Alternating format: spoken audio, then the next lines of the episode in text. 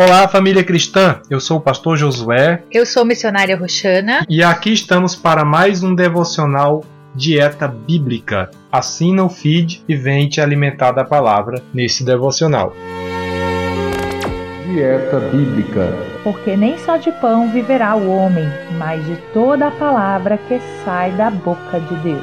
Mateus 4:4. Vamos abrir a Bíblia? Hoje vamos falar sobre uma parábola muito conhecida, o filho pródigo.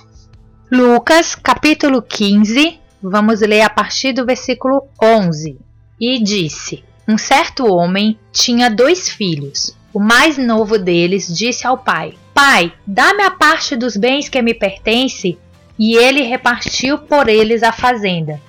E poucos dias depois, o filho mais novo, ajuntando tudo, partiu para uma terra longínqua, e ali desperdiçou seus bens vivendo dissolutamente. E, havendo ele gastado tudo, houve naquela terra uma grande fome, e começou a padecer necessidades. E foi e chegou-se a um dos cidadãos daquela terra, o qual o mandou para os seus campos a apacentar porcos e desejava encher o seu estômago com as bolotas que os porcos comiam, e ninguém lhe dava nada. E tornando em si, disse: Quantos jornaleiros de meu pai têm abundância de pão, e eu aqui pereço de fome? Levantar-me-ei e irei ter com meu pai, e dir-lhe-ei: Pai, pequei contra o céu e perante ti, já não sou digno de ser chamado teu filho. Faze-me como um dos teus jornaleiros. E levantando-se, foi para o seu pai. E quando ainda estava longe, viu seu pai e moveu-se de íntima compaixão, e correndo, lançou-se-lhe ao pescoço e o beijou.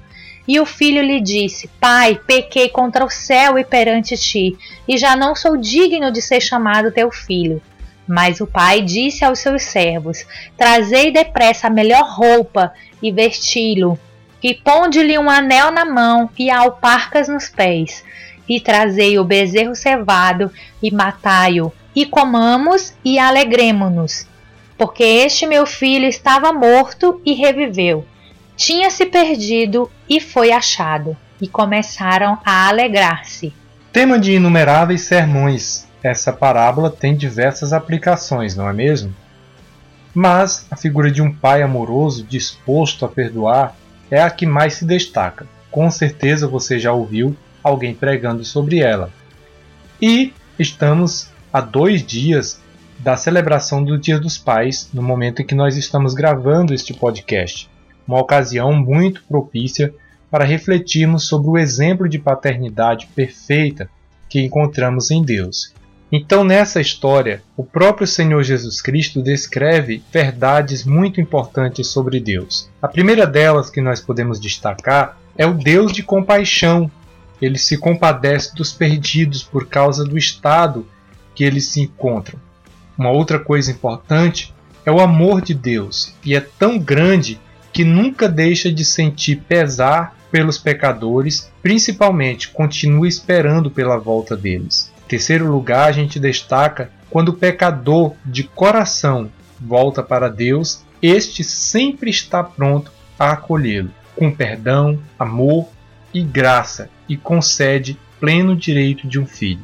E em quarto lugar, temos também como destaque a alegria de Deus pela volta do filho. Então a gente vê aqui que são coisas importantíssimas que nos chamam a atenção a respeito da paternidade deste homem que tem um filho que abandona o lar, é, leva as riquezas com ele, perde estas riquezas, mas que em algum momento cai em si, se arrepende e volta para casa para pedir humildemente a ajuda do pai. E isto exemplifica exatamente o estado miserável que o ser humano se encontra muitas vezes, mas também o grande amor que o Deus Pai tem por cada um dos pecadores que se arrependem. Você, ouvinte, já parou para pensar em Deus dessa forma? Como o Pai amoroso descrito nessa parábola? Bom, não sabemos como foi ou como é o seu relacionamento com o seu pai humano, mas sabemos com certeza que, independente de qualquer coisa que tenha acontecido em sua vida, Deus ainda te espera de braços abertos. O seu amor nunca acaba. Por isso está sempre disposto a perdoar aqueles que o buscam. Talvez hoje você se encontre distante de Deus Pai, mas ainda é tempo de voltar para Ele e ser tratado como um filho muito amado. Nós vamos orar então. Você que está distante de Deus, ore agora conosco pedindo perdão e se reconciliando com Ele. Você que já está na presença de Deus, ore também para que Ele continue fortalecendo a cada dia esse vínculo que tem contigo. Deus Todo-Poderoso, nós te louvamos, meu Deus, e agradecemos pelo teu amor tão grande, declarado na tua palavra e nas atitudes do teu filho Jesus, quando veio a este mundo morrer por cada um de nós. Te agradecemos, ó Deus, pela vida eterna que o Senhor já nos garantiu quando partirmos daqui e pela vida abundante que tem nos dado diariamente. E pedimos ao Altíssimo que esse vínculo com teu Espírito continue a crescer a cada dia para nos sentirmos mais perto de ti. E oramos também, Senhor, por aqueles que estão afastados, que hoje, Deus, este ouvinte, essa ouvinte, reflita sobre o seu estado de pecado e possa, meu Deus, arrepender-se e se voltar para ti. Aos que creem e neste momento pedem, ó Deus, o perdão e a chance de reconciliar-se contigo, nós te pedimos. Recebe, meu Deus, outra vez e abençoa, Pai, para que a sua salvação se confirme. Sela com o Espírito Santo da promessa e abençoa esta comunhão, em nome de Jesus.